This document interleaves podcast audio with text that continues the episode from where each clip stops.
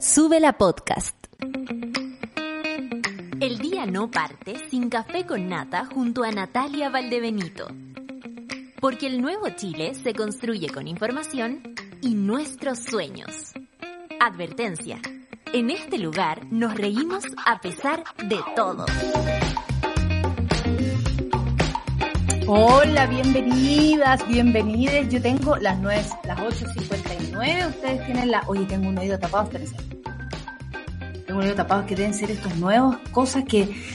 Soy una señora, no se moderniza y, y su cuerpo tampoco. Les quiero dar la bienvenida, por supuesto, a la monada. Yo sé que corren días difíciles. Eh, esperamos que esta sea una mejor semana que la anterior y así las que siguen. Pero porque escuchamos muchas cosas, estamos viviendo muchas cosas. Eh, para el lado que uno mire, tal vez el, el, paisaje no es muy auspicioso, pero como dice nuestra leyenda antes de empezar, aquí nos reímos a pesar de todo, pasamos un buen momento y sobre todo nos tomamos las manos para vivir eh, lo, que nos, lo que nos depara el día a día. Hoy día es lunes 15 de marzo y esperamos que eh, vaya la cosa mucho mejor. Me acordé uh, de un amigo que cumple años el día de hoy, un amigo de toda la vida. Butoni, más conocido como el sátiro, no voy a entrar a explicar por qué. ¿Ah? Eh... no, pero de amor, lo quiero mucho, lo quiero mucho. Y está también en, la, en las tierras de, del Mati, así que le mandamos coño, saludos por allá, donde quiera que se encuentre. Eh, son las nueve, un minuto y nos vamos a revisar el informe del tiempo, por supuesto, en todo Chile. Arica 25 grados, Iquique 25, Antofagasta 24 y ya después se empiezan a a, a, presentar las nubes, porque Copiapó 22 grados, 20 grados en La Serena y Coquimbo, 18 grados en Valparaíso y se ven algunas lluvias por allá, por la costa. Acá en la cordillera 22 grados en Santiago, la cosa sí eh, está absolutamente cubierta. Llama mucho la atención que de un día para otro hayan cambiado las temperaturas, pero bueno, Greta ya lo dijo, esto es inminente y ¿por qué no entienden? ¿Por qué? ¿Qué les pasa?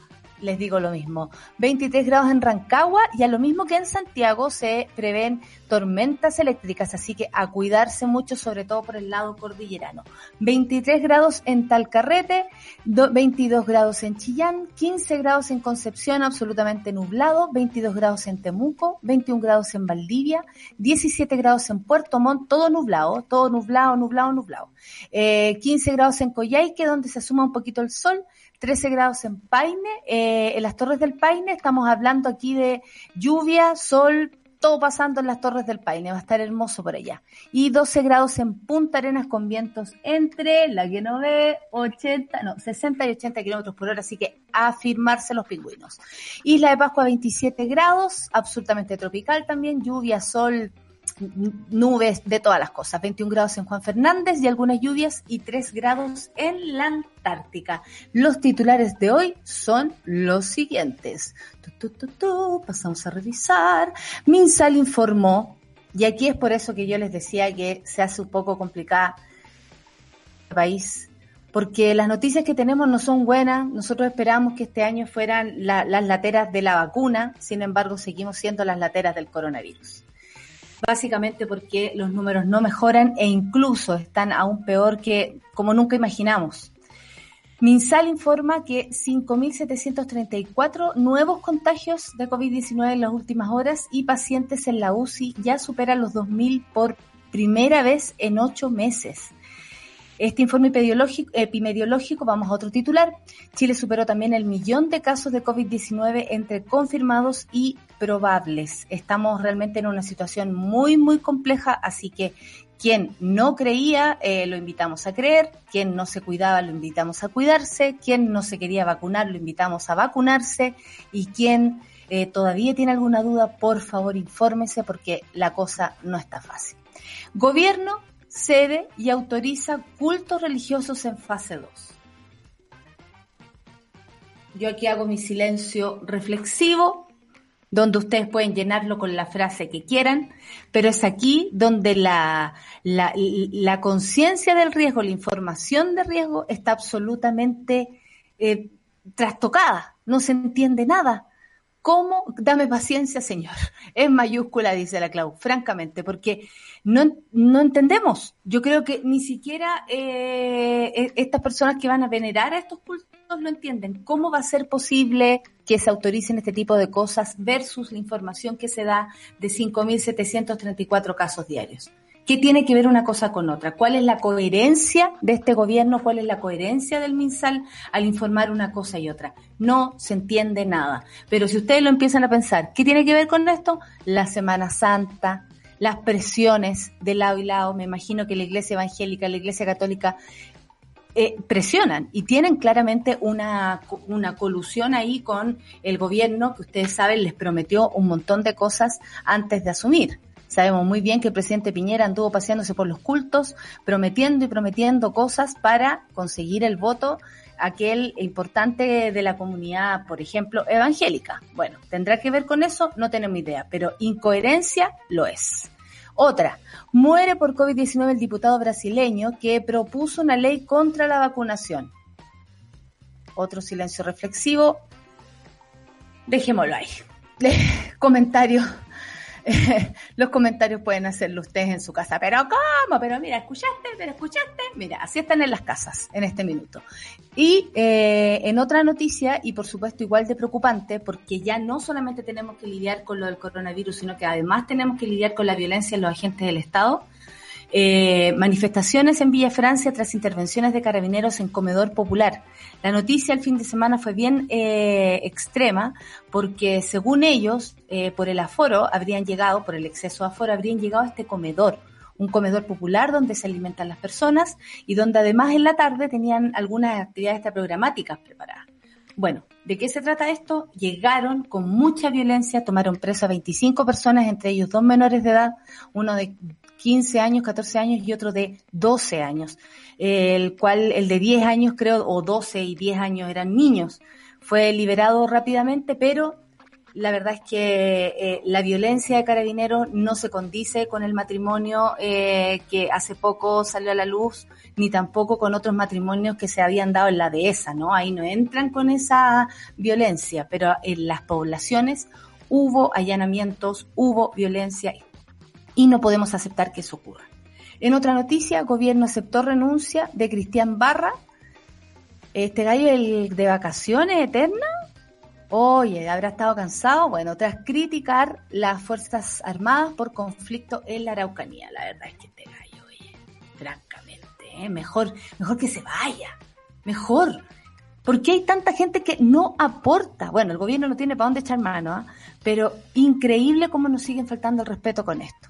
Y también vamos al tema elecciones, que por supuesto nos interesa. Elecciones del 10 y 11 de abril. Presidente Piñera promulga la ley que permite votaciones en dos días. Se llama votar el día domingo o a quedarse así, abrazar la urna los apoderados de mesa.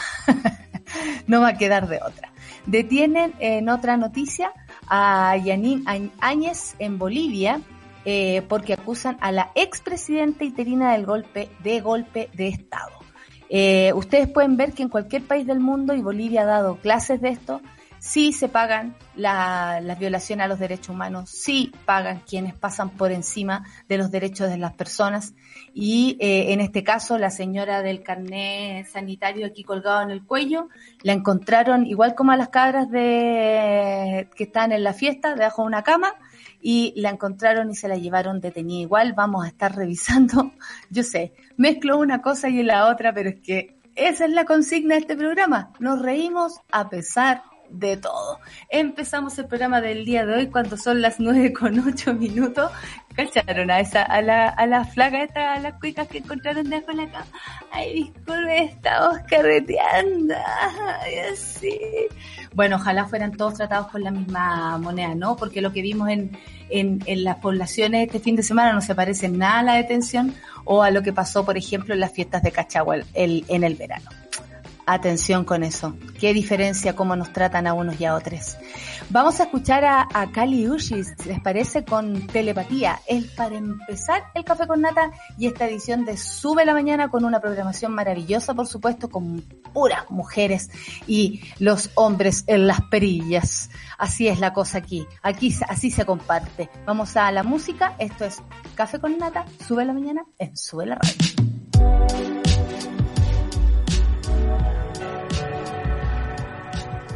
Estás viendo Sube la Mañana. Ahora sí, estoy de vuelta, son las 9 con 12 minutos, yo tengo aquí las 9 con 11, tengo que, tengo que ecualizarme ahí con los cabres, ¿ah? Eh, le quiero saludar, por supuesto, a nuestro equipo, a Lucho que está del otro lado, un beso amigo, eh, a mi que, a Charlie y su pan, porque francamente ya son una, dupla, y por supuesto a la Clau, al Seba, a la Lau, a todos los que están detrás, a todos los que hacen las gráficas, a todas las chiquillas, y por supuesto saludamos a continuación a ella, a Solcita, quiero huir y abro la, la ventana de la embajada todos los días, abarca. Así estoy yo refrescando la página, ¿no? Porque muchos los que tenemos parientes afuera estamos un poquito con el corazón roto. Pero bueno, sí, imagínate la familia, en el caso mío de, de, Venezuela, que no han podido ni siquiera venir eh, a, propósito del fallecimiento de mi abuelo. Hay tantos abrazos que no hemos dado, hay tantos momentos que no hemos, que no hemos podido vivir juntos, que tuvimos que saltarnos por efectos de la pandemia y yo creo que eso es lo más duro tal vez y lo que más nos va a quedar, además de las secuelas en el caso de las personas que que, bueno, ojalá que algunas no, por supuesto, no todos tienen secuelas a causa del coronavirus, pero eh, tan, tantas secuelas. Eso es lo que podríamos decir que es lo que viene, ¿cierto? Como el descubrimiento de una, de, de, un nuevo, de una nueva forma de vivir, pero en base a esto, a lo que hemos estado viviendo ya un año, o sea, cualquiera se vuelve loco, de verdad yo le quiero decir a la gente que si se sienten angustiados, si se sienten ansiosas, ansiosos, si están más asustados que nunca, si no, incluso si no se reconocen a sí mismos en esa situación, están eh, verdadero lo que te está pasando, no, no temas decir que estás aburrido, no temas decir que estás chato, no temas decir que ya quieres que acabe, uno le da para adelante, le da para adelante, pero eso también, esa insistencia también nos puede traer un tanto de presión. Y a veces hay que dejarse caer. El otro día yo iba manejando a propósito de, de cosas que tenía que hacer eh, muy cuidada, por supuesto. Eh, luego les voy a contar por qué. Y iba en el auto y de pronto dije, necesito una canción, porque me encanta escuchar radio en, la, en, el auto. Y necesito una canción que, que me diga algo.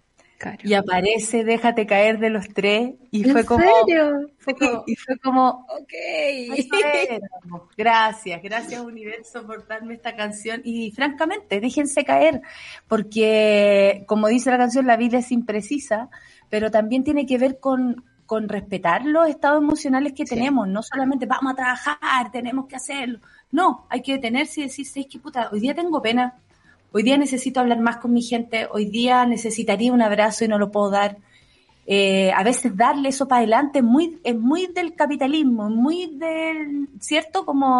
Sí, yo te diría sobre todo... Sigue, sigue, sigue, sigue. Del capitalismo, creo que una de las cosas más perversas que ha logrado es como nuestra propia autoexigencia, no es solo tener un jefe atrás como gritándote todo el día o alguien que, o por condiciones súper extremas tengas que trabajar de una forma...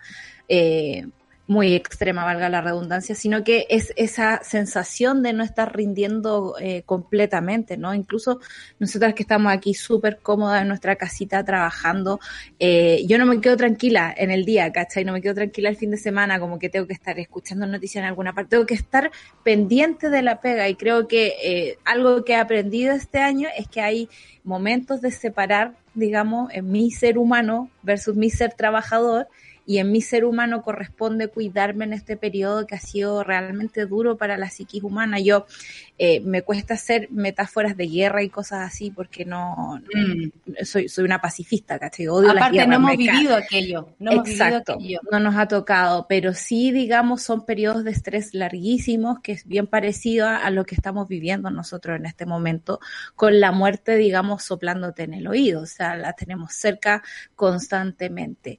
Y frente eso ha sido muy poca la contención en términos incluso de una palabra. Ya sabemos que ponte tú la magia que puede provocar una canción, ¿no?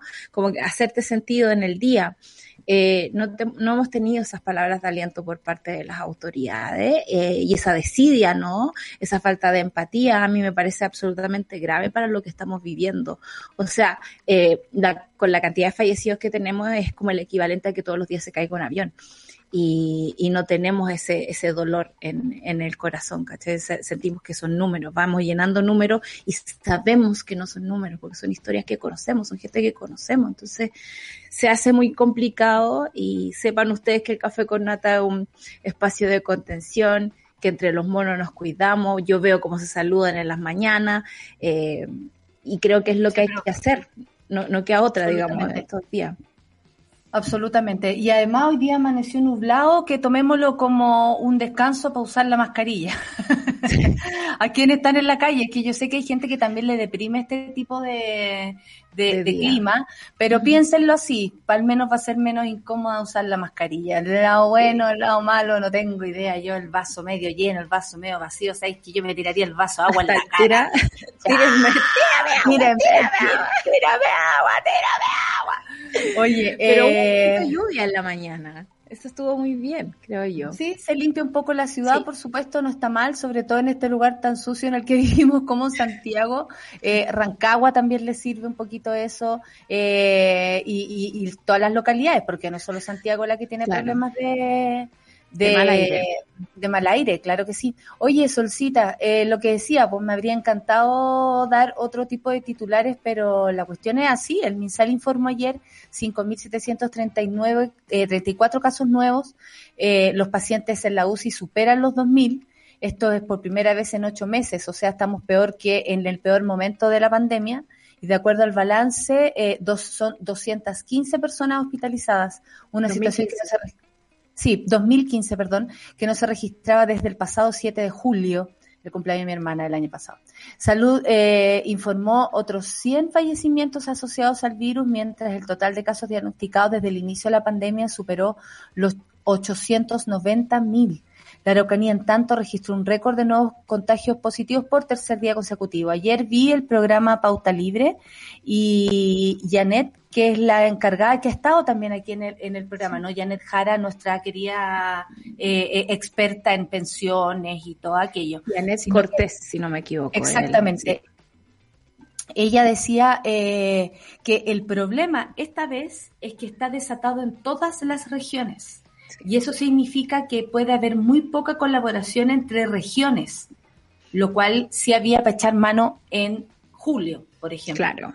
Que, no sé, pues había espacio acá en Santiago, entonces se venían los que no habían espacio en otras regiones para acá. O viceversa, se llevaban a alguien de acá, para Temuco, Concepción o cualquier lugar. Entonces, eso es lo que hoy día hace la diferencia. Y eh, la comunicación de riesgo creo que está siendo cada vez peor a propósito de la, de, bueno, a ver, terminemos esta noticia. Eh, sigue llamando la atención que ellos ya son casi 6.000 casos diarios. La cantidad de asintomáticos, y se los digo yo porque sé, debe ser mucho más alta incluso de la que se informa, porque uno tiene la posibilidad de saber que es asintomático cuando tienes la posibilidad de saber que tuviste contacto estrecho con algún con, algún contagiado de coronavirus.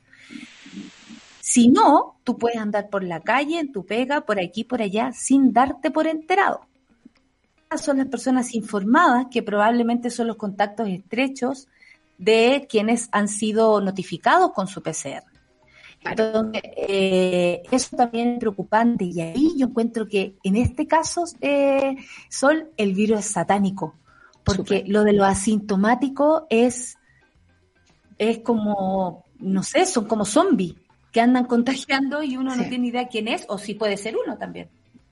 Claro, y no tienes conciencia del riesgo tampoco, porque un síntoma, cuando uno se resfría fuerte y está ahí así para el gato, te quedas en la casa así, oh, como, no sé, yo me paso el rollo de ir a ver a Olimpia como no voy a ir a ver la resfriada, obvio que le voy a pegar al resfriado. Eh, uno tiene esa conciencia cuando tienes algún tipo de síntomas, pero cuando no lo tienes, perfectamente puedes ser una de esas personas descreídas del coronavirus que dicen, no, a mí sí que me da, no me va a pasar nada, no, ¿cómo voy a estar contagiando si estoy regio? O sea, no te, no te das por enterado.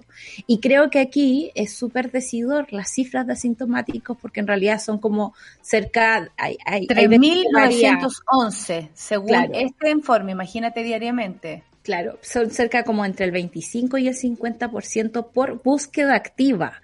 No es que Chile haya estado haciendo, por ejemplo, unos pool de testeo no sé, Santiago Centro. Vamos a decir que toda la gente que vive en esta cuadra los vamos a, testear y vamos a ver cuál es exactamente la cantidad de asintomáticos que hay. No, la gente que se encuentra como asintomáticos, como tú decías, porque tuvo un contacto estrecho, porque estuvo expuesto al bicho, se fue por voluntad propia a hacer el examen y, ah, ok, ahí estaban, asintomáticos positivos coronavirus. Entonces, eso es muy delicado y frente a eso no se ha hecho mucho, no se ha hecho la investigación. Yo recuerdo que los primeros días de pandemia eh, cuando nuestro ministro del Interior no estaba contagiado de coronavirus y era alcalde de mm, Estación Central. Está contagiado y qué cosas más. Espérate, termina la idea porque quiero hablar de, otra cosa. Solo quiero decir que en esa época él salía, no sé, ponte tú a los alrededores del mall o alrededor del terminal de bus a hacer testeos aleatorios. Y eso es bueno para la pandemia, pero eso no se está haciendo ahora. O sea, se han dejado las estrategias de prevención y de, y de estudio de la cuestión un poquito de lado. ¿Qué me iba a decir tú? Exactamente.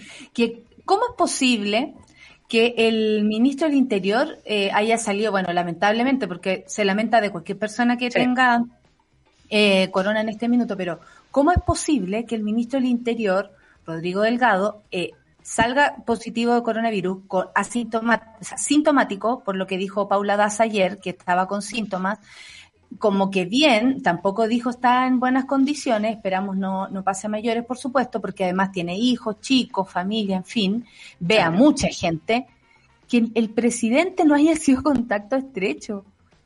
De cómo, o sea, yo estoy segura que si Chadwick se hubiese contagiado de corona, presidente también habría estado, o al menos habría entrado dentro de los contactos estrechos. Pero aquí hay que ver que, hey, coño, como que Rodrigo Delgado está más sola que la una. ¿Cómo no va a tener reuniones periódicas con el presidente? O sea, la mascarilla protege bastante, ¿ah? y, es una, es, de verdad que es un, es una realidad. Pero, ¿cómo no va a ser contacto estrecho siquiera?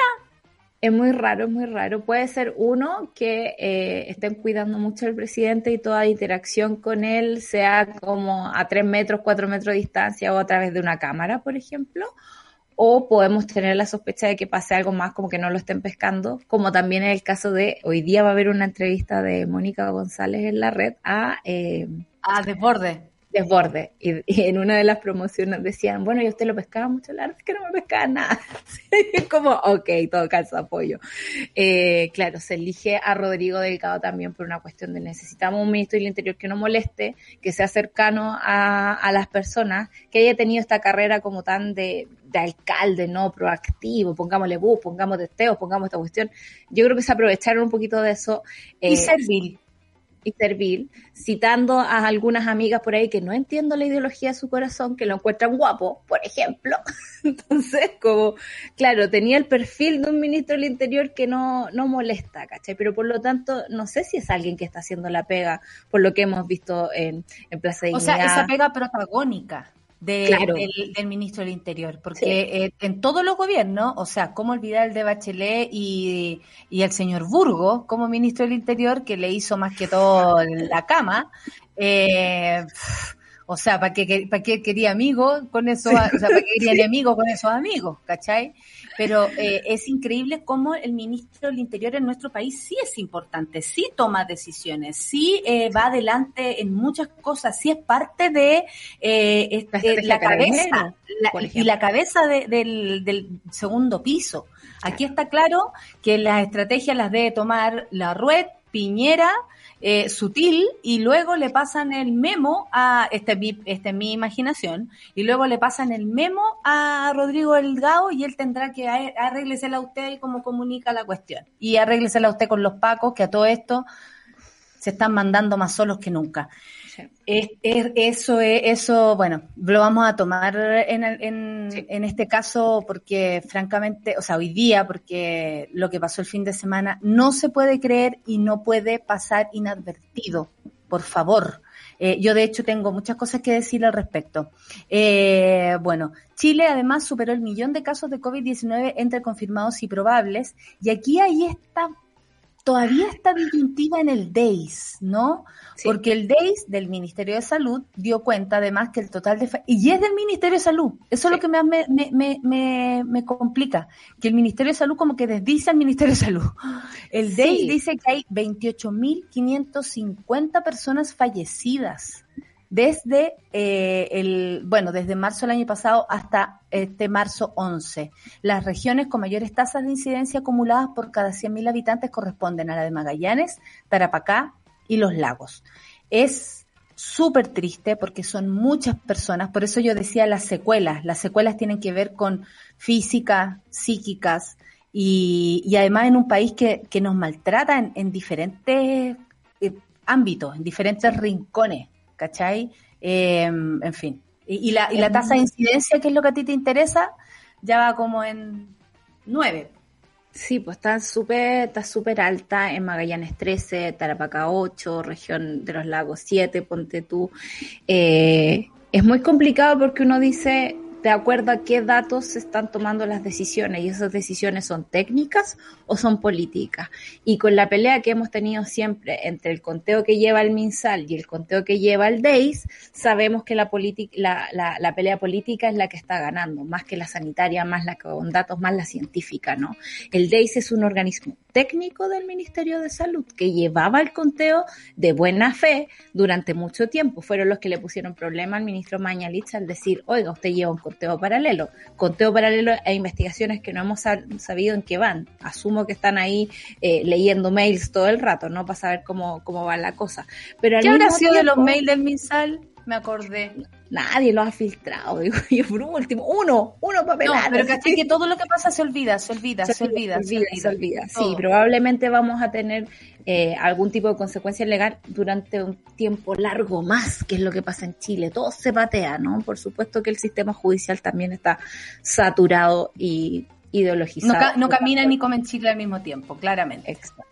Em, y eh, este tema además fue muy feo lo que pasó este fin de semana cuando París, no recuerdo si fue el viernes o fue el sábado, ponte tú por ahí, dijo que, que habían tenido como la deferencia de contarnos las cosas que estaban pasando en el Days, ¿cachai? Porque en el fondo su Oye, el chico Oye, ¿qué me decís? Además, le falta como... No.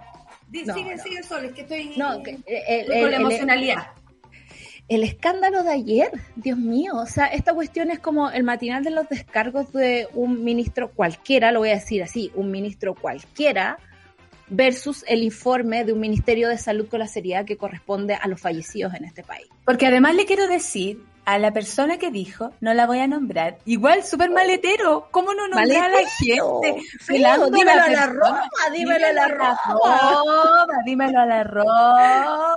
Sí, ¿Cómo, aparte que nombró al que escribió el que escribió la, la columna. La columna. el señor Covarrubias, que escribió la columna. Y, ay, el gobierno no lo ha hecho todo mal, no lo ha hecho todo mal. Y él así como, y además, eh, tal persona dijo tal cosa, no la voy a nombrar, pero dijo tal cosa. Y después tal persona dijo tal cosa, pero yo le quiero decir que eh, las críticas, a ver, a ver, Minsal, ¿Cómo no van a ser capaces? ¿Qué es esto? Es un machito, eh, es un machito ofendido, porque así lo veo yo, que no puede recibir críticas. O sea, perdón, han muerto más de 28 mil personas en este país, 28 mil familias que están lamentando, que están echando de menos, que no pudieron despedir de forma eh, cariñosa a su a su a sus familiares y tú les vas a decir que no te critiquen y que solo la crítica, ay, solo crítica, solo crítica. Perdón, si no tenemos la posibilidad de criticar, cuando vemos la incongruencia, de hecho nuestra invitada a continuación nos va a hablar de aquello. Yo, yo, yo lo que más le quiero preguntar es eso, la incongruencia del mensaje eh, cuando además se abren los cultos. De hecho, esa pregunta se la podríamos dejar a ella. Eh, esa noticia se la podríamos dejar a ella, porque se abren los cultos y piden que cierren por favor los bares, los malls, no porque no se entienda la importancia, por supuesto, de la, economía, porque además sabemos que a esa persona de ese bar nadie la está ayudando.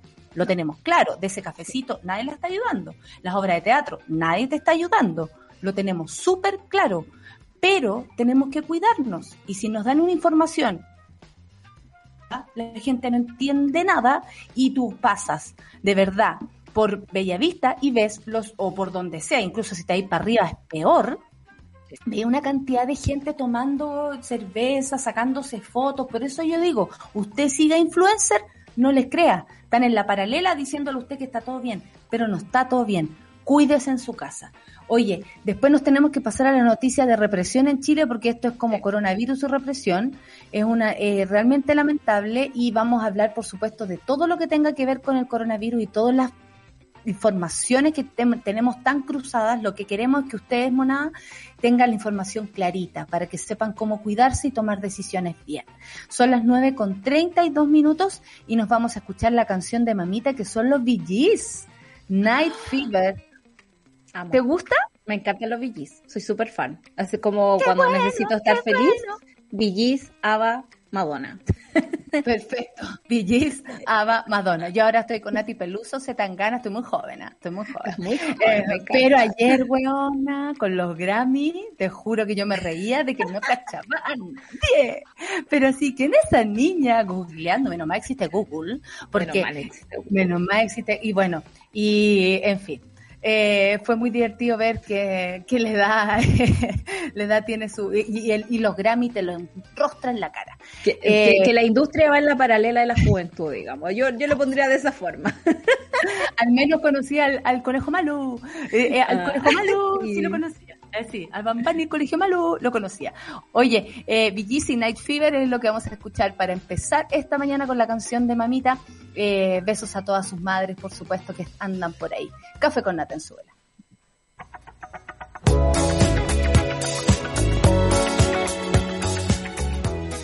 Estás viendo Sube la Mañana. Estamos de vuelta, son las 9 con 37 minutos, por supuesto, y lamentable. Ay, espérate, tengo una mención, ¿o no? Tengo una mención, claro que sí, vamos a ella. El Chile que quieres comienza con tu lápiz. El 11 de abril se parte de las elecciones de convencionales constituyentes, gobernadores regionales, alcaldes y concejales. Para convencionales constituyentes se te entregará una cédula con los candidatos de tu distrito y si eres indígena podrás escoger entre esa cédula o la de tu pueblo originario. Recibirás también una cédula para escoger gobernadores de tu región, una para alcalde y otra para concejales. Infórmate en cervel.cl o al 606.166. Elige el país que quieres, Servicio Electoral de Chile. Cervel, eso. Uf, es que ensayé el fin de semana. Ah, ya, lo superé. Oye, amiga, qué, horrible las noticias respecto a la represión este fin de semana y nos vamos a despertar, al parecer, o nos despertamos con la Plaza Dignidad y cercada el, el, el perímetro de, del, del al soldado desconocido. Porque, porque ahí se supone que está la tumba del gallo. que está la tumba, yo no, no la buena poco histórica, la buena poco histórica. La tumba del gallo. Se usa mucho como en esta eh, simbología militar hacer estas tumbas no de eh, los soldados desconocidos y sobre ellos, sobre su sangre, no deja de ser simbólico la figura de generales, digamos, y altos mandos encima. Por lo tanto, al general se le saca y al soldado desconocido se le cerca. Eh, me parece que, que levantar muros no es bueno para ningún gobierno ningún gobierno, o sea, frente a las cosas que hemos Piñera sabrá que lo están mirando desde, mira la hueva fea más encima, sabrá que lo están mirando desde el mundo, porque a mí de verdad yo pienso, no tienen ninguna visión ni siquiera como, como amplia de esto que están haciendo, como... Mucho pudor, no hay mucho pudor. Esto fue a las 2 de la mañana, me dice Charlie viendo ahí, porque tú sabes que esta gente trabaja de noche. Yo recuerdo cuando me pintaban las calles, pintaban las calles y uno no podía dormir del ruido que hacía. Eh, se hace de noche. Eh, a esto se suma también, por ejemplo, lo que pasó el viernes en Plaza Dignidad, eh, este copamiento de mil efectivos, no, de, yo no, yo no salí de mi casa porque ustedes saben que vienen a jugar acá abajo y por lo tanto yo tiendo a guardarme, me guardé temprano ese día y, y vi muchos videos de gente, avan o sea, de, de, estos efectivos avanzando por la Alameda, ¿no? Con sus autitos nuevos, blancos, dignos de Star Wars, la cuestión. Eh, es rarísimo, es rarísimo querer parar el tránsito así de partida, o sea, por lo que detienen a muchas personas los viernes. No, y eh, con toda la delincuencia que hay, guachita, o sea, se mueren niños eh, que le han llegado disparos, eh, la semana pasada o antepasada dos niños, Tamara y otro más, que, que le alcanzó una bala de, de un carabinero por lo demás. Eh, Tamara murió a propósito de, de la delincuencia, eh, la mataron frente a su madre. O sea, ¿de qué estamos hablando? Esos pacos se necesitan en las poblaciones, en las calles, en Mira, cualquier lugar. Para decirte que no se necesitan en las poblaciones. Hace rato venimos viendo la No, corrupción no, no, de carabineros. es narco, narco, narco. Narco, claro. Voy y ahí, uno- voy ahí, sí, no voy al uno, uno siempre tiene ese argumento, ¿no? En vez de estar ahí esos mil carabineros eh, parados deteniendo el tránsito, impidiendo que la gente se manifieste, cuyo derecho, digamos, está eh, lo tiene, sobre todo en una comuna en fase 2. Eh, a las poblaciones dejar la escoba, porque esta gente al parecer le tiene fobia a los pobres, ¿no? Y, los tratan pésimo. Eh, y son amigos los narcos. Ellos, los cuicos.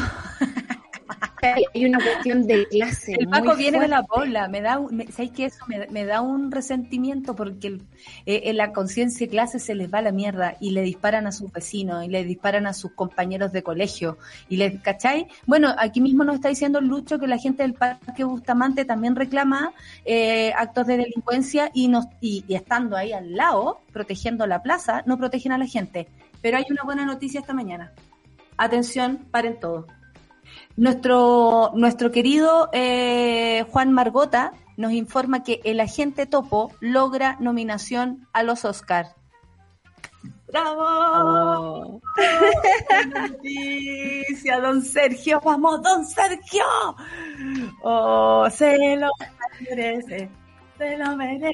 La, la, la, la, la, la, la. No la he visto, debo decirlo. Me, me voy a echar al agua. No la he visto todavía. Véala con, ver. unos tisús cerca, pero véala. Uy, que a eso estoy un poco reticente. Lo que sí vi y me dio mucho asco fue el documental de Woody Allen y la Mia Farrow. Oh. Uf, durísimo. Yo no sé cómo ese hombre no está en la cárcel.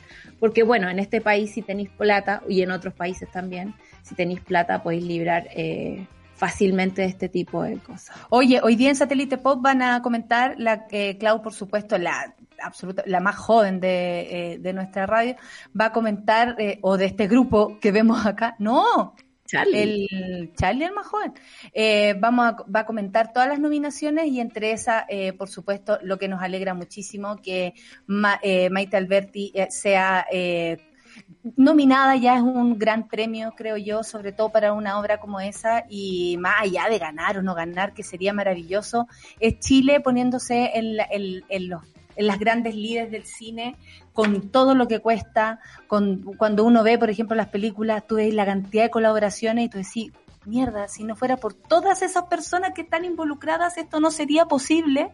Qué difícil es hacer eh, cine en Chile y, as- y así esperamos que, bueno, todos eh, nuestro audiovisual ahí querido tengan la posibilidad alguna vez de, de estar en esos podios. Y sabemos que al Charlie también le encanta Maite, así que eh, estamos muy felices por ella, por su trabajo, que lo viene haciendo así. eh, de a poquito a poquito, qué talentosa que es, qué talentosa que es talentosa que es. Qué talentosa que es, qué visión tiene, eh, la forma en que ella también habla de, su, de, de- de sus propios méritos, eh, eh, es muy hum- humilde, está muy, eh, muy situada en, en, en el planeta Tierra. Eh, me parece hermoso también lo que está pasando con esta película, con Don Sergio. Sigan a Don Sergio en sus redes, ¿ah? Don Sergio tiene Instagram. Eh, Don Sergio, me encanta, me encanta. Y se vacunó, que es lo más importante, Don Sergio está vacunado con la primera. Muy bien. Oye, eh, son las 9.43, hablábamos de represión, lamentablemente. Yo te quería contar y le quiero agradecer a un periodista de CIPER que voluntariamente me escribe, eh, él es Nicolás Sepúlveda, y me contó que en CIPER salió un, un, un reportaje hecho por Mauricio Weibel a propósito de que 3.000, perdón, de eh, 3.050 casos la Fiscalía cerró sin formalización Es decir, el 46% de las causas por violación a los derechos humanos quedaron en nada. En resumen, es así.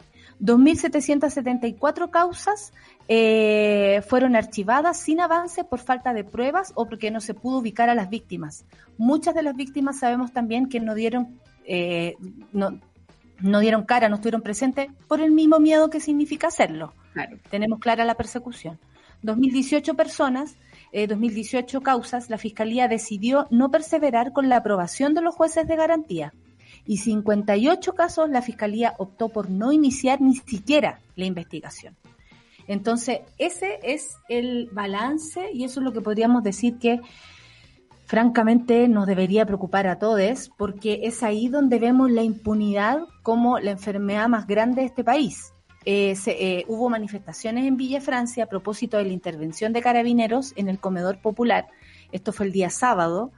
Eh, no entendían nada porque francamente no se, no se podía creer lo que estaba pasando. En, y ¿Por qué habían llegado? Decían que por causas como del, del aforo, claro, claro, causa sanitaria, pero esa desproporcionalidad respecto a la violencia, o sea, de verdad, ¿e, e, ¿es la Ceremi la que entró a decir, oye, son aquí cuántas personas son, qué están haciendo, cuáles son las medidas de cuidado? No, entraron a allanar, entraron con violencia y se llevaron 25 personas detenidas, entre ellos dos menores de edad, que fueron aprendidos, que fueron tirados al suelo, que fueron violentados. Esa no es la forma para llegar a ninguna parte y cuando hacemos comparación en cómo, por ejemplo, no sé, mostraban eh, en un buen comparativo me pareció un, un matrimonio en, el campo orientes, en el campo oriente de la católica.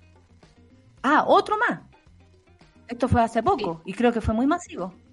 Llamaron los vecinos precisamente por la preocupación de que ya después de un rato la gente estaba sacándose las mascarillas, estaba afuera, como sin ningún problema. Y claro, llega, llegan los carabineros así como piola, anda, ¿sabe qué? Usted está aquí en un matrimonio y no corresponde, váyase a la casa.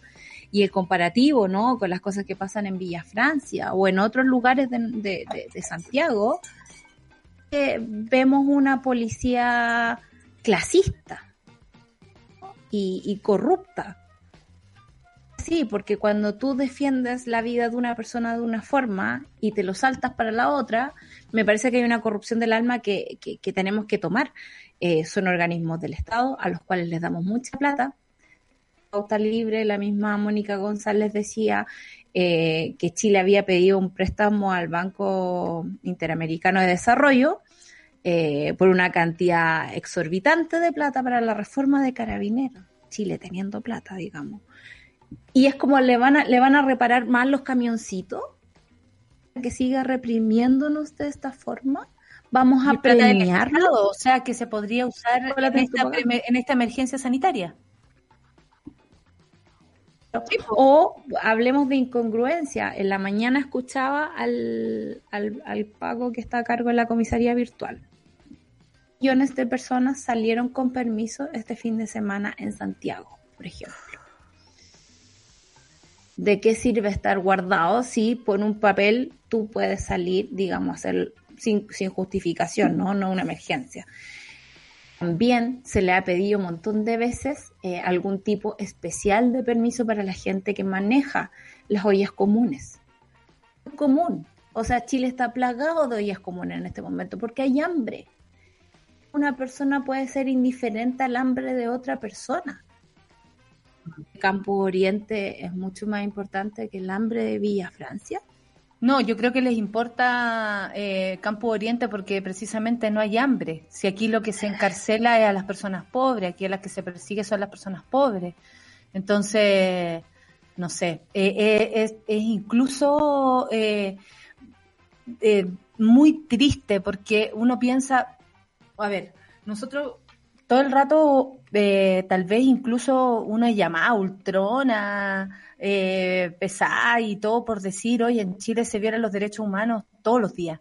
Eh, o eh, mucha gente dice que, también exageramos o, si estuviéramos en democracia o, estamos en democracia porque elegimos al presidente por votación, porque hay un congreso Pero ¿a usted les parece que democracia es que allanen una población sin explicación alguna y, amparándose en un código sanitario que ni siquiera se aplica de manera decente? Democracia.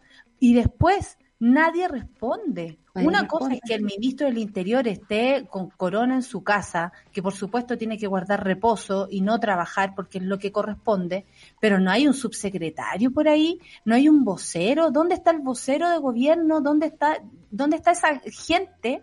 Eh, porque Belolio además Oye, pero una, puerta, una, puerta, tiene más argumentos que Belolio, francamente. Eh, eh, eh yo ayer... Es fuerte el tema voy a hacer un alcance súper eh, superficial. Yo creo que se está poniendo pelo. Yo no le he seguido la, evolución de su Es que ayer lo vi un poco en, Tolerancia Cero y se le veía un poquito más de pelo, pero ese pelo así como... ¿Es porque sale nuevo o porque se peina? ¿Hay cachado? es que yo creo que hay vitaminas para que salga nuevo, hay injertos de pelo ese, ese tratamiento se hace como en una temprana juventud. No sé si resulta avanzada una edad, ¿cachai? Como que ese de personas que lo esta gente tiene esta gente tiene todos los todos los alcances a las clínicas estéticas que te puedes imaginar pero bueno esa es mi percepción si lo ven con más pelo atención a ella porque yo ayer le di un poco más de pelo y hace poco estaba bien pelado bueno la cuestión es que nadie nadie responde por esto por ejemplo, ¿qué va a pasar con la noticia a propósito? Eh, y, yo quisiera, Sol, que este año fuéramos así, recordando noticias eh, sin olvidar. Eh, lo que pasó la semana pasada con, la persecución o, el, lo que estaba haciendo el alcalde de, Santiago. ¿Qué va a pasar con eso? ¿Dónde está la Contraloría eh, con la respuesta? Espero estén investigando, sí, las cosas toman su tiempo, pero que no se nos vaya, que no se nos vaya una información tan grave como esa, porque también se estaba atacando de nuevo a niños, eh, adolescentes, a cabros que nos corresponde educar no eh, violentar. Entonces se van olvidando las noticias. ¿Qué va a pasar? O sea, hoy día pasa algo nuevo y nos vamos a olvidar que el sábado reprimieron así a las poblaciones de una manera arbitraria, absolutamente sorpresiva. Nos vamos a olvidar que eh, el viernes pusieron esa cantidad de pacos en la plaza, cercando la plaza, si parecía la protesta de los pacos, cercando la plaza. Entonces nos vamos a ir olvidando de cada cosa porque nos meten otra, nos meten otra. Es tanta la información que yo creo que también nosotros como ciudadanos tenemos que ver lo que nos están haciendo comunicacionalmente en nuestra, en nuestra cabeza. Nos están tirando un montón de información, nos enteramos de 6.000 casos. Uno dice, ay, hay que cuidarse, hay que trabajar, cómo lo hago, cómo me cuido, cómo trabajo, cómo llevo el pan a mi casa. Y después de un rato tú decís, ay, pero puta, pasó esto en la población, después te pasa algo a ti en tu ambiente familiar, tenés que olvidarte de todo lo demás. Es tanto que obviamente no abarcamos todo, pero nosotros como medio de comunicación no podemos ir olvidando el paso del tiempo y cómo las noticias se van presentando. Todo pareciera que se vota pasa algo, ¡pum!, al suelo, al suelo, al suelo. Capitalista, ¿no? Lo desechable de las ideas, lo desechable de las opiniones, lo desechable de las políticas públicas. En realidad, así como lo hemos visto con la pandemia, es una pandemia política donde no se aplican los criterios reales, por ejemplo, del Consejo Asesor, que hace rato le dicen cómo tienen los colegios abiertos en fase 2. Esa cuestión es inaceptable de acuerdo a los números. Y, y, nos empiezan a pasar gato por liebre, ¿no? Yo creo que porque es reciente recordamos, pero teníamos al exministro Briones eh, celebrando con un IFE de 50 lucas, por ejemplo. Y ayer, la entrevista que dio... Usted dice así como en Chile el, el litro está de caro, ¿ah? Está súper caro. caro. Está ¿ah? súper caro. Y, pero tú feliz celebrando con darnos 60 lucas para que la gente, una familia, no ahora, ahora ni siquiera una familia como un mes ahora que es candidato o quiere ser candidato, eh, empieza a abrir los ojos, fíjate. Oye, oye, me di cuenta que Chile es súper caro. Really, bitch? Really, motherfucker? Nosotros estamos diciendo hace rato, la gente sabe hace rato que no puede vivir con 300 lucas, por eso se pide y se pide que se aumente. Mira, ahí está. Ignacio Briones, Chile está caro el litro de leche. Eh, cuesta más que en Francia, en Inglaterra. Por supuesto, quien ha salido de Chile a donde sea, se da cuenta que aquí es mucho más caro que en cualquier parte del mundo. Incluso yo te voy a decir que hasta Estados Unidos eh, hace lo suyo. Sí, y podéis comer por menos y bien, así unos platos. Entonces, eh, o sea, uno se va a comprar, oh, no tengo pan, no tengo desayuno, y cachado cuando uno queda sin nada, y ya, vaya a comprar, ocho lucas te puedes gastar en un desayuno. Ocho lucas, ¿por qué? Porque compraste, no sé, un litro de leche, te compraste un café, un pan y unas torrejas de, de, queso. Ocho lucas te podía echar en dos personas. y ahora viene a decirnos él que fue ministro de Hacienda. O sea, ¿en qué estaba cuando fue ministro de Hacienda, buena? Esta gente es hipócrita. Para eso se usan estos estrados políticos. Y eso es lo peligroso. Ahora, yo tengo una esperanza y es que desde el 18 de octubre la gente está súper más vivaracha, está súper más despierta, está súper más pendiente, a pesar del peso de los días, de que hay que trabajar, de que estamos todos con el corazón roto con lo que está pasando con el COVID. Pero está la gente pendiente ya no se la están creyendo toda, o al menos les está haciendo mucho más difícil a esta gente convencernos con sus mentiras esperanza de que eso va a ayudar, ayudar a que podamos seguir teniendo, eh, mejorando nuestro sistema democrático. Sí, no, no, de verdad. Mira, por ejemplo, la, la, vamos a leer a la monada que está. Bueno, se ríen de mi, mi observación a propósito del pelo de velorio, que yo no sé si es real, ese es mi, en mi carril, pero ya vamos a observar, ah, ya vamos a observar. Eh, Medalla dice, pasan tantas cosas en Chile todas las semanas, no normalicemos nada de lo que pasa en este país, la violencia policial, de Estado, política. La Anita, la Anita anda por aquí, una clásica del café con nata, clásico, me diría mi amiga Clau cuando se pone. Estamos aburridos de que en este país, culiao, se aplica la ley según el tamaño de tu billetera. Toda la razón, Anita. Eh, y, y bueno, y las clases presenciales no se suspenden, dice la Orfe. Buen eh, gran tema. Bueno, vamos a hablar de eso con nuestra invitada a continuación. Acá comienzan el próximo lunes y de todos los niveles. Eh, a propósito de Cabildo, por supuesto, donde vive la, la Orfe. Eh, ¿Qué más? Chile pidiendo plata para que los pacos sigan reprimiendo, dice Lalo. Y los artistas y su cuerpo técnico ya no saben qué inventar para subsistir. Gobierno desconectado con la gente y conectado el cerebro con el culo. Eh, me gusta que la gente se, se se, libera aquí en el café con nata. Eh, estamos en estado de derecho selectivo, dice la decadente con brillo a propósito de este, eh, lo que les hablaba yo de este reportaje de CIPER a propósito de las causas que fueron eh, tiradas a la basura eh, respecto a la violencia y las violaciones a los derechos humanos. El Patiperro dice Rodolfo Cártel, actual alcalde de la Florida, candidato inmobiliaria y el fin del bosque Panul, carta inmobiliaria, ajá, hay más, Prensopal, atención, también es otro de los medios independientes que habría que echarle un ojito. Estamos en dictadura, dice la Ale Joaquina, Las Condes, matrimonio con 200 personas y Carabineros trató de, con guante blanco. Villa Francia, comedor popular, Carabineros con carros lanzaguas, lanzagases, represión y detenidos. Eh, los pacos vienen, dice la Nico, vienen a mi población. Sí, porque lo que pasó en Villa Francia el sábado también pasó en Antofagasta. En otras partes, sí. Sí, y la Nico es de Antofagasta. Dice, los pacos vienen a mi población a disparar nomás. Solo han hecho operativos para detener un viejo traficante que salió el mismo día. Otros pacos vinieron a hacerle eh, la quitada de creepy a unos colombianos. Ese nivel. Eh, no prueben el creepy. no, salgan de ahí, sí, salgan de ahí. Viene con caña, viene con depre. Se los digo yo. Eh, que uno, uno es una cibarita, entonces. Exploradora. Eh, una, una exploradora y, catadora, entonces.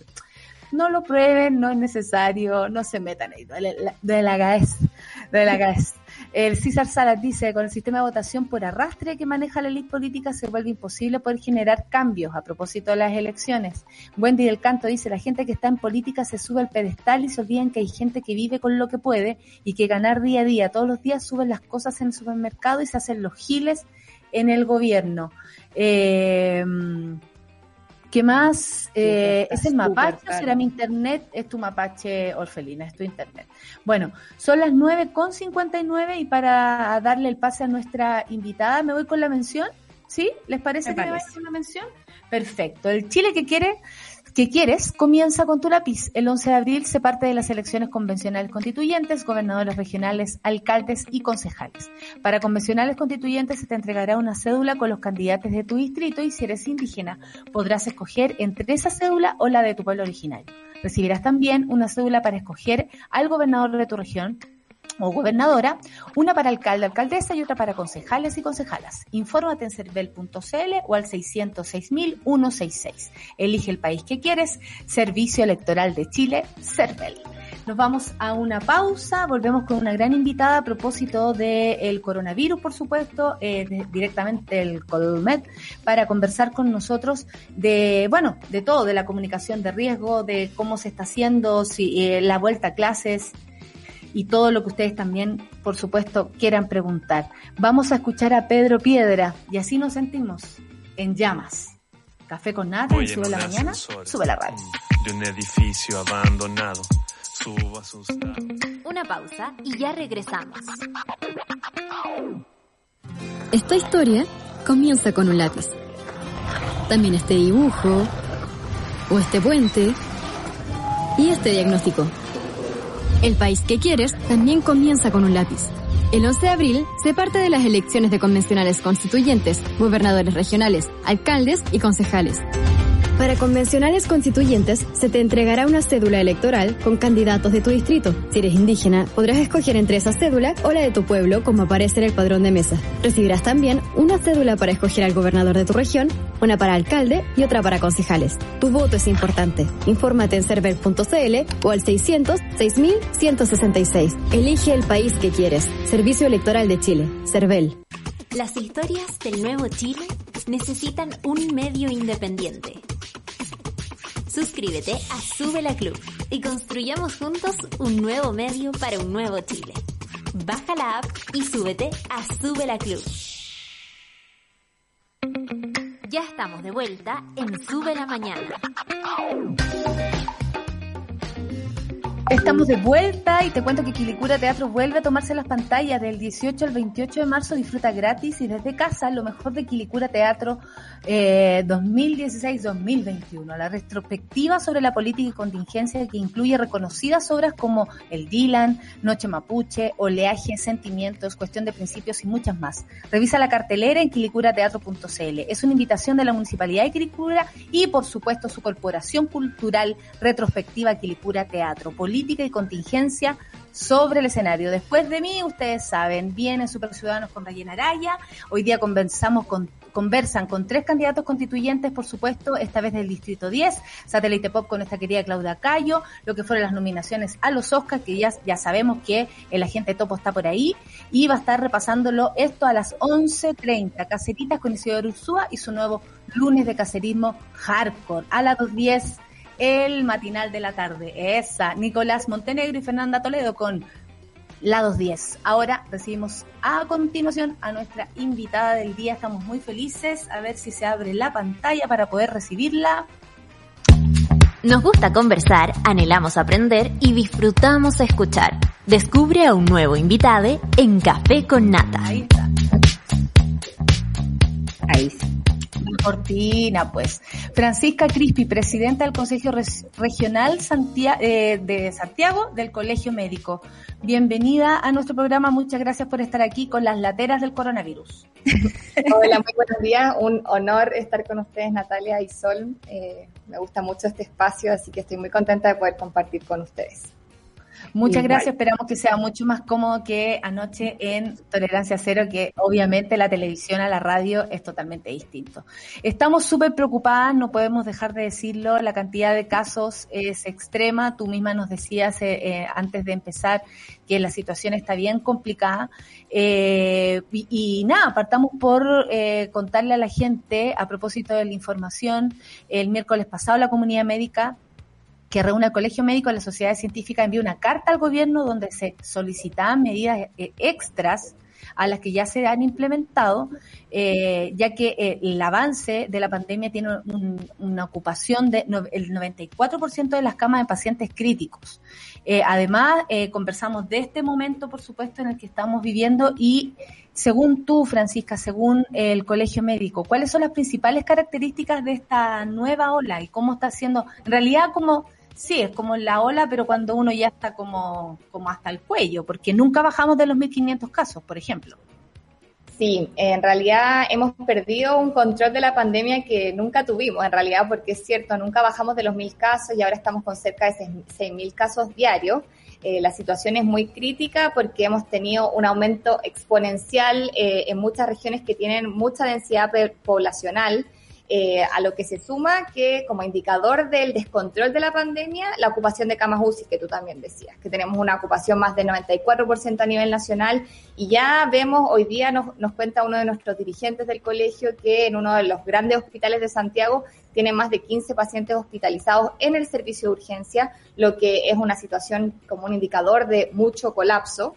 Eh, frente a eso, es fundamental que tomemos todas las medidas para poder disminuir los contagios, tomar el control nuevamente de la pandemia, ya que si es que no tomamos esas medidas, vamos a tener que avanzar a mayores confinamientos que sabemos, mientras más tarde los tomamos, también son más prolongados, eso tiene un efecto eh, terrible, la salud mental de la población también desde un punto de vista de género, eh, quienes toman más los cuidados en esos confinamientos son las mujeres, hay mayor violencia de género, por lo que estamos en una situación clave para tomar medidas eh, y poder evitar estos este colapso sanitario y también confinamientos más prolongados. desde ese punto de vista, como tú decías, planteamos con las sociedades científicas y el Colegio Médico algunas medidas clave que yo quiero recalcar tres.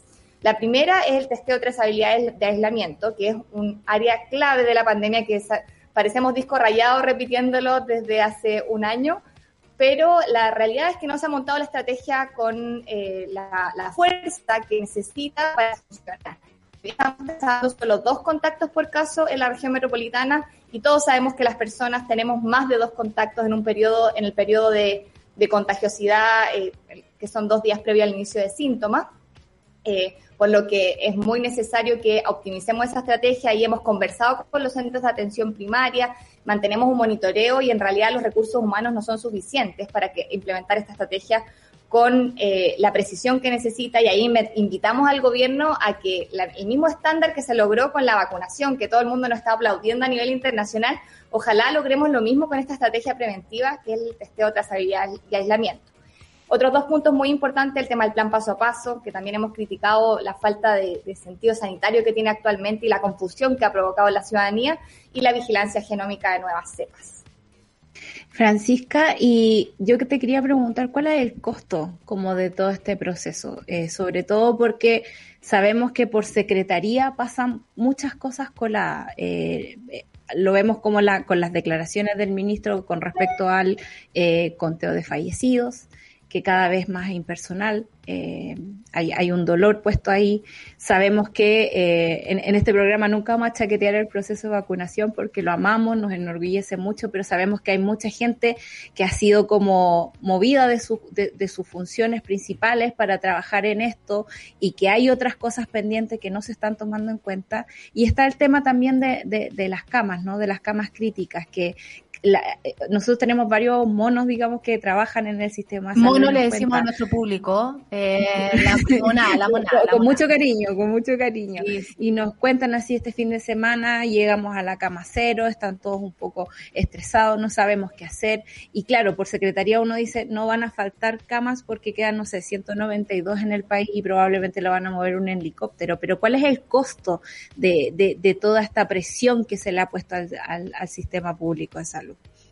El impacto en términos de la salud de la población es enorme y yo creo que no lo vamos a terminar de, dimensionar en mucho tiempo más. ¿Por qué? Porque ya hasta ahora tenemos más de 28 mil personas que han fallecido por esta enfermedad directamente en nuestro país, lo que es muchísimo. No hemos sido un ejemplo a nivel internacional en términos de número de fallecidos. No somos Nueva Zelanda, no somos Uruguay, que les ha ido bien en controlar y suprimir los contagios para lograr el disminuir el número de casos. Ese no ha sido el, caso de Chile. Hemos tenido una tasa de contagios muy alta y una tasa de fallecidos gigante.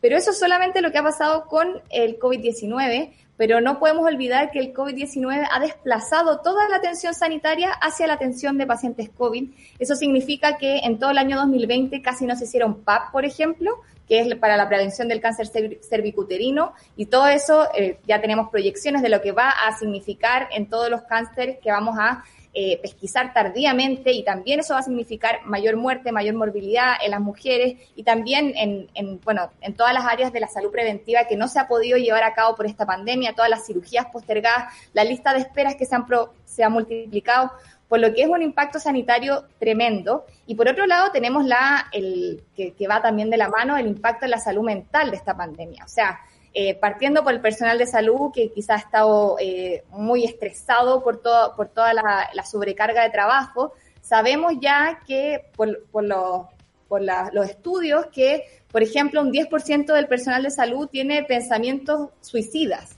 O sea, así pensamientos de muerte debido a la sobrecarga de trabajo y el estrés que provoca el estar con doble, triple turno eh, y una situación sanitaria que nunca se ha controlado.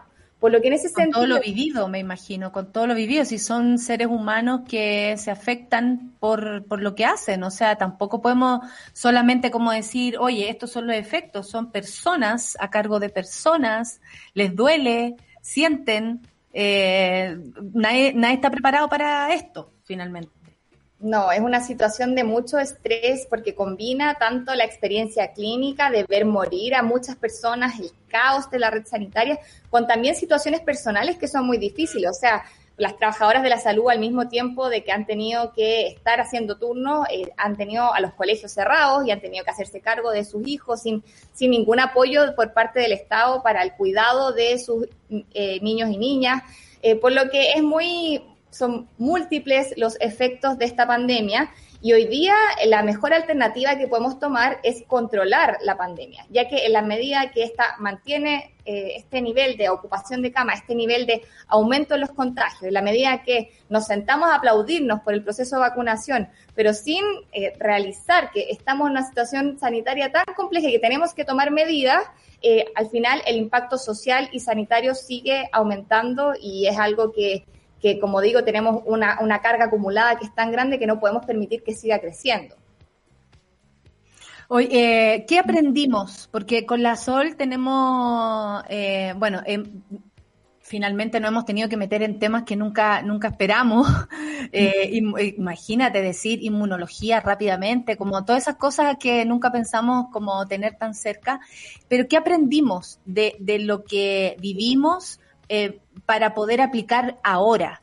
Eh, yo sé que, que tal vez lo, cada uno puede hacer su propia autocrítica, eh, buscar la manera más fácil de, vivir esto de una manera como más armónica, pero también vivimos en un país con una tremenda desigualdad, donde la gente tiene que salir a trabajar, eh, donde el Ministerio de Transporte, por ejemplo, nunca se ha hecho cargo de lo que pasa en los metros y en los buses, eh, y en los buses estamos hablando no solamente de Santiago y las micros, estamos hablando de los buses interregionales, estamos hablando de, de aquello que, francamente, o sea, si uno se pasea por una carretera, se da cuenta que adentro las personas no van ni siquiera con mascarilla. O sea, aquí también hay una falta de conocimiento, creo, por esta rivalidad entre lo que entre entre las informaciones como eh, estamos súper mal pero vaya a tomarse un cafecito estamos con 6.000 casos diarios pero los cultos eh, pueden abrirse y se pueden juntar 20 personas en un culto cuando sabemos que eh, más allá de las religiones que esa no es, no, es mi crítica sí han habido brotes de contagio muy fuertes precisamente en esos lugares. Entonces qué aprendimos que podemos aplicar ahora eh, y, realmente si aprendimos algo, porque ya, yo puedo ser Matea a lo mejor, pero no sirve nada que yo lo sea, esto es una cadena, no sirve nada que yo me cuide si el resto no se cuida y viceversa. Yo creo que en este tiempo hemos aprendido primero eh, que es necesario montar la estrategia de testeo de trazabilidad de aislamiento. Ya sé que parezco disco rayado con esto, pero si es que no, tenemos nunca vamos a poder prevenir los casos nuevos. Y esto puede haber un nuevo virus, ojalá que no, pero en los próximos años, y nunca vamos a poder prevenir nuevos casos si es que no tenemos montada esa estrategia que tiene que prevalecer en el tiempo. En segundo lugar, creo que aprendimos también, hemos aprendido de comunicación de riesgo. La ciudadanía está tremendamente confundida con todos los mensajes que se les ha dado, con los cambios en el plan paso a paso, que se permite esta actividad, pero esta no, que se abren los casinos de juego al mismo tiempo que están las UCI colapsadas, están todos, están los gimnasios llenos, están las playas llenas y están las UCI llenas también. O sea, es, un, es una confusión en términos del mensaje que, creo que también hemos, eh, hemos ido aprendiendo y espero que en los próximos meses podamos tener una comunicación que sea más implacable en términos de las acciones que tienen que, son que tenemos que tomar. Y ahí hay una hubo un artículo en la BBC que es bien interesante sobre la paradoja chilena en términos de que estamos muy bien en el proceso de vacunación pero nos está yendo muy mal en el manejo de la pandemia. Y para eso creo que no podemos había una confusión de que las la estrategia de vacunación es lo único que nos va a salvar de la pandemia y no es así. Lamentablemente es una de las de, los, de las áreas que tenemos que tener fortalecidas, pero en la medida que no tomemos medidas en todas las otras áreas de control, la, la protección de la vacunación va a llegar mucho más tarde. Y finalmente, creo que el aprendizaje más grande que tenemos que tener como ciudadanía luego de esta pandemia es la importancia de tener un sistema de salud pública que sea solidario y que incluya a toda la población.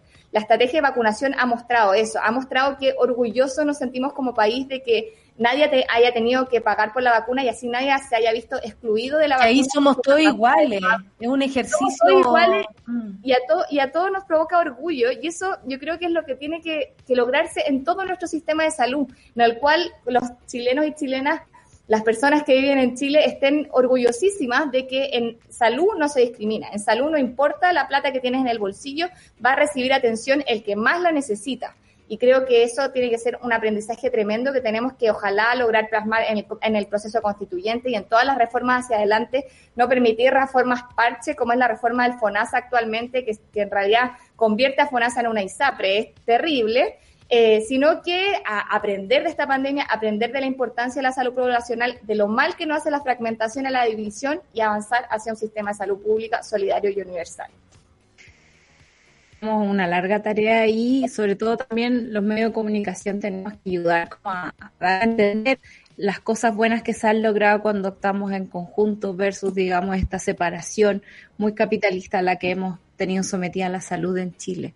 Yo quería preguntarte, Francisca, eh, ¿cómo se entiende, por ejemplo, la vuelta a clases de los niños cuando estamos con los contagios, con el nivel de contagio que estamos? Eh, y estos permisos sui generis que van saliendo de vez en cuando, como el permiso de vacaciones o el permiso para asistir a un culto religioso, y, esta contradicción, ¿no? Ayer el mismo eh, vocero, eh, Belolio, decía así como yo no tengo un paper científico que me diga o que me certifique que pueden pasar eh, estas cosas con un permiso para ir a la iglesia cuando sabemos, no sé, del caso de, del caso 31 en, sabemos Corea. que gente reunida voluntariamente la puede cagar, si eso es, es más sencillo con, estas ganas de volver a la vida, porque yo me imagino que los niños, nosotros no tenemos hijos acá, no, eh, no, estamos muy cercanos a la, temática, tenemos sobrinos, y eh, nos damos cuenta que ellos necesitan ver a sus padres, necesitan estar con su gente, eh, pero, pero no, no vemos, digamos, el cuidado máximo que quizás debieran tener para volver a esas actividades. ¿Cómo se entiende todo eso que está pasando acá en Chile? Sí, la vuelta a clases tiene que ser una prioridad como país. Tenemos que entender que durante el 2020 en la cual eh, hubo una suspensión de las clases presenciales durante mucho tiempo, provocó un daño en la infancia que es enorme, un daño en la infancia que va desde su desarrollo también, no sé, tuvimos efectos tan concretos como que disminuyeron las denuncias de abuso sexual infantil, porque los colegios son un lugar donde se pesquisan los casos de abuso sexual y nos perdimos esa red de protección. Y además se profundizaron las inequidades en la niñez del país, ya que claramente la educación vía telemática no fue de la misma calidad eh, y no tuvieron las mismas oportunidades niños y niñas que no tienen acceso a Internet o a un computador. Eh, teniendo claro esa prioridad, es necesario que la vuelta a clases se dé, cierto, se dé en ciertas condiciones epidemiológicas que nos permitan que ésta sea mantenida en el tiempo. Y ahí la evidencia internacional es bien clara que la vuelta a clase es claro. Se puede dar y se puede dar en escenarios de altos contagios, pero se tiene que dar con estrategias de mitigación de los contagios en los colegios que sean muy precisa. O sea, tenemos que tener protocolos para evitar contagio en los colegios, protocolos para el transporte, protocolos de brotes, para que si es que un, lo ideal es que si un niño o niña se contagia y contagia a un compañero, eh, que ese brote signifique que ese curso deje de ir al colegio y no que todo el colegio se cierre, como estamos viendo en la confusión de algunos establecimientos educacionales ahora.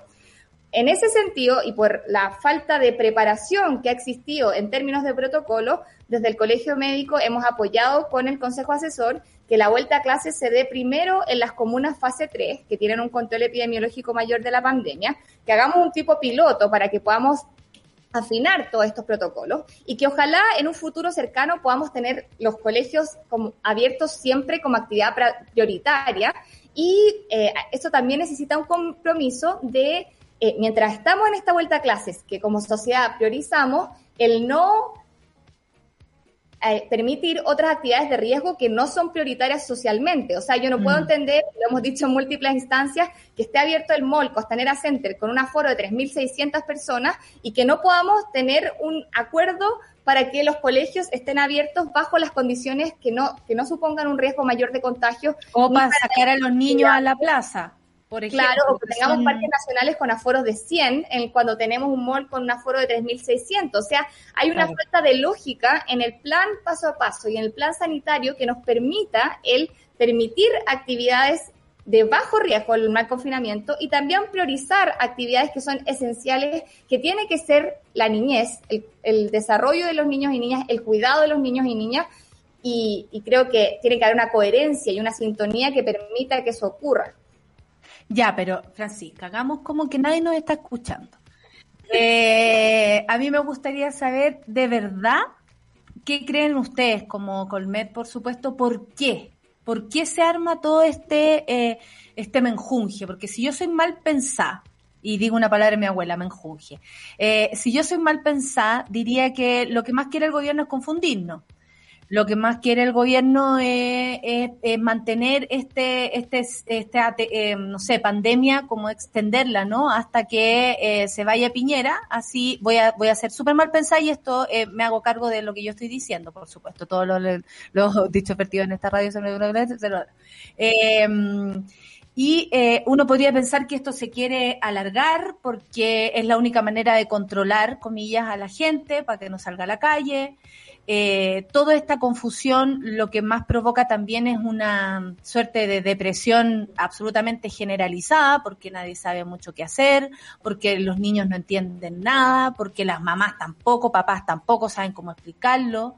Eh, ustedes han hecho todo el esfuerzo y las comunidades científicas han hecho todo el esfuerzo para explicar esto de una manera concreta. Mucha gente se ha hecho voceros también de estas ideas. ¿Por qué creen ustedes realmente que está esta, eh, eh, se hace esto de esta forma? Porque aquí hay decisiones, aquí no hay como, oye, no sé, bueno, ah, digamos esto, digamos, no, aquí está pensado. O sea, se dice una cosa, se hace otra. Se dan unos números, se abren los, los moles. No se abren los parques, no dejan salir a los niños a la calle, se abren los colegios, se contagian. Eh, ¿Qué pasa, según ustedes, realmente con esto? ¿Es una utilización política la pandemia también?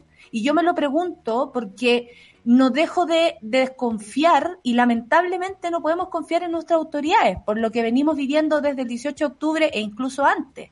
Y te lo digo así, cara, cara dura, porque estoy harta de, que queramos eh, maquillar no una situación que francamente se está utilizando políticamente. Y es lo que yo creo, y por eso me hago cargo de mis dichos. Yo entiendo el eh, descontento de, tu descontento, el de la ciudadanía, creo que también hay mucha frustración de nuestra parte. Eh, no creo personalmente que haya una intención por parte del gobierno de mantener la pandemia. Sí creo que existió un manejo eh, equivocado en el sentido de que no ha incluido a los actores clave en la toma de decisión. Y en ese no incluir a los actores clave también se ha dado una, unas decisiones oscuras en términos de que no sabemos quién está influyendo en las modificaciones del plan paso a paso, por ejemplo. Mm. Y vemos que hay ciertos grupos que quizás pesan más que otros en su lobby en la creación de este plan paso a paso. Y eso provoca una desconfianza tremenda, o sea, que se permitan que se les dé, por ejemplo, a las iglesias un permiso que no se les da a, otro, a otras actividades espirituales o religiosas, eh, provoca una desconfianza en la ciudadanía y, también responde a que son decisiones que se toman entre cuatro paredes sin considerar la decisión de los actores claves y sin, considerar la decisión de los expertos ni del consejo asesor. Por lo que creo que el, error en el manejo de la pandemia está ahí, en la toma de decisiones sin un criterio claro, transparente, considerando que es un gobierno que tiene muy baja aprobación desde antes por el estallido social y toda la, y toda lo, lo que sucedió en octubre del 2019. Eh, también creo que hubo en esta vuelta una, excesiva autocomplacencia con el, el, proceso de vacunación, en el cual el gobierno quiso destacar a nivel internacional y es algo que hemos hecho muy bien como país y también el gobierno tiene un rol en conseguir las vacunas, eso yo no lo niego, pero no podemos, eh, no se puede por las vacunas el abandonar todo el resto de, la, de las medidas sanitarias y provocar esta confusión en la ciudadanía. Eso fue un error. Creo que el gobierno tuvo una, esperanza de que el proceso de vacunación quizá hiciera efecto antes, pero sabemos que los efectos de la transmisión todavía no lo estamos viendo de las vacunas y no los vamos a ver en las próximas semanas. Y mientras tanto, es necesario que tengamos una comunicación de riesgo que sea implacable y un plan paso a paso que le haga sentido a la ciudadanía, ya que se ha mm. desvirtuado totalmente con estas indicaciones contradictorias y este permiso de actividades de alto riesgo que nadie entiende a qué interés corresponden. Yo creo que va por ahí. Nadie entiende a qué interés corresponden y cuando pensamos a qué interés corresponden, uh, ahí se abre el... Eh, solamente una pregunta para terminar, eh, porque no quisiera pasar de eso. Eh, la vacuna y respecto a la inmunidad, porque nos confiamos tal vez y mucha gente se confía de la vacuna. Ya tengo la primera dosis, filo, me saco la, la, la mascarilla, en fin. ¿Cuándo se consigue que la vacuna realmente sea una alternativa? Porque sabemos que es a la larga no es inmediata. Sí, eso quiero ser muy enfática, que las personas vacunadas no tienen, no logran una inmunidad hasta dos semanas después de su segunda dosis. Sin embargo, después de ese periodo tienen que continuar con las medidas de distanciamiento y de uso de mascarillas y lavado de manos.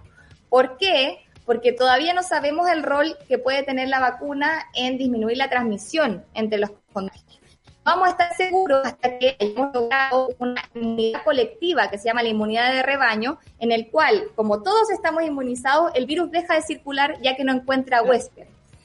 Cuando logremos eso, no lo sabemos la fecha exacta que eso va a ocurrir, eh, depende de muchas variables. Tenemos nuevas cepas dando vuelta, eh, la vacuna que se está implementando es distinta a la que está implementando, por ejemplo, en Israel, que, que ya va más avanzado, entonces nos puede hablar un poco de, de cómo se comporta el virus.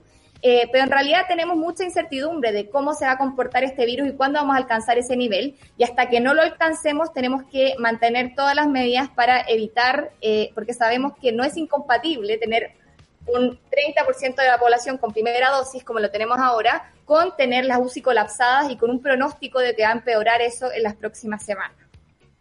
Perfecto, es muy importante esa información que nos diste al último porque es importante también la gente que no soltar, no soltar esto que está pasando más allá de las vacunas, todo toma su tiempo y les queremos agradecer a través de ti, Francisca, a todo el Colmed que ha hecho una labor súper importante en la concientización y en la en lo claro que es dar la información y por supuesto eh, enseñarnos cómo, cómo salir de esto, acompañarnos también y a través de ti a todo, todo el equipo médico de todos los lugares de Chile, de todos los territorios, darle las gracias y decirle que desde acá nosotros vamos a seguir insistiendo que la gente se cuide básicamente también para cuidarlos a ustedes. Así que gracias Francisca por estar aquí con nosotras. Eh, muchas gracias por, por esta mañana, por toda la info y esperamos seguir conversando contigo porque me imagino que se va a ir renovando la información y queremos aprender, aprender, aprender. Te esperan acá las lateras del coronavirus. Gracias a ustedes por su labor informativa y también gracias a Natalia por su rol en, en, esta, en este complejo escenario de salud mental. Creo que su rol como en, el humor eh, nos, nos, llega a muchas y nos da, nos da unas salidas de, de, esta situación tan trágica, por lo que también agradecemos como, como mujeres y trabajadoras de la salud a tu rol en ese espacio. Ahí estaré cuando ya podamos ir a pasearnos por, por allá Así que yo ya, yo ya me comprometí, ya voy con un micrófono para puro, nos ponemos en el patio y hacemos un buen show para que, para que todas se relajen un ratito. Un abrazo, Francisca, que les vaya muy bien. Saludos a Isquia y a todo el equipo del Colegio Médico. Un abrazo. Muchas gracias, chao. Chao. Oye, Solcita, viste, quedamos bien claritas y Francisca además tiene una forma de explicarlo muy, muy clarificador que nos ayuda a entender y esperamos que la monada también haya tenido eh, información eh, especializada. Es el Colmet el que nos está hablando. Así que buena mañana también. No, cualquier cosa mañana. Y se Menos viene mejor. Y se viene mejor porque Rayen Araya se hace cargo de lo que todo el mundo quiere. Escuchar a los constituyentes. ¿Cómo estás, querida Rayen? Buenos días, bien aquí tomando nota y terminando algunas cosas para la entrevista que tenemos hoy día. Por fin, por fin partimos, partimos con las entrevistas para los constituyentes. Pucha, no caben todos, nada sol y esa cuestión es un temazo porque hay tantas listas con tanta gente, pero hemos tratado de ir seleccionando algunos nombres que nos parece que pueden resultarles inter- interesantes Ah, para que tengan además una visión completa. No, Cubillo, no. Arboe, no, no. no, no pasó el casting. Blumel, no, tampoco. No, no, no pasó el casting No, tampoco. No, no va esa gente. Listo. Ya tenemos claro entonces por dónde nos vamos una a lista que una lista que no a ninguna entrevista. Pero No. las demás están todas invitadas, bienvenidas. Estamos haciendo un espacio para que puedan conocer a eh, los candidatos, candidatas de cada uno de los distritos, tal vez más eh, representativos y por supuesto desde el punto de vista de la radio, que también tiene que ver con de algún modo dar espacio a otras voces, porque sabemos que hay una gran cantidad de gente que está habitualmente en los medios, pero haciéndonos cargo de lo que significó la movilización de octubre del 2019, lo que se quiere es justamente nuevos nombres, nuevas caras y nuevas propuestas. Así que eso es lo que queremos conocer a partir de hoy. Hoy, adivina con qué distrito partimos. Con el La distrito manzana de la hot. discordia máxima. Con el distrito O hot. sea, Con el di- distrito. distrito 10, el más hot de todos. Exactamente. Absolutamente, para después olvidarnos de ese distrito y empezar con los siguientes, ¿cierto? Exactamente, exactamente. La verdad es que sí, es por eso. Vamos a comenzar con este distrito que es tan codiciado, tan deseado, que marca además mucho de lo que ocurre después en, en- en el resto de las comunas. Así que en un esfuerzo eh, periodístico y de edición con la Sol y con la Clau se ha contactado a tres personas. Esto es como la selección súbela para el distrito 10. Perfecto, muy bien. Muchas gracias. Y ven- vengo con vengo con pregunta sorpresa.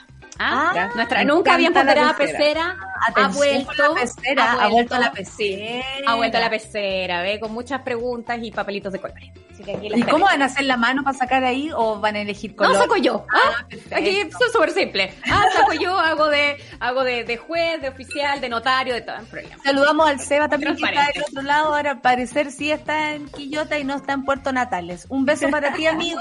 Un beso para todo nuestro equipo que hace posible el café con nata. Solcita, fue una gran mañana. Muchas gracias. Gracias Nos vemos mañana y dejamos con ustedes a Rayen Araya, Les Constituyentes y sus super ciudadanos. Chao.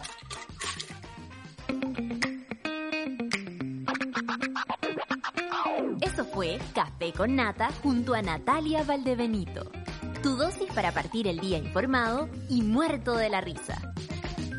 Revisa este y otros capítulos en subela.cl o en nuestra app.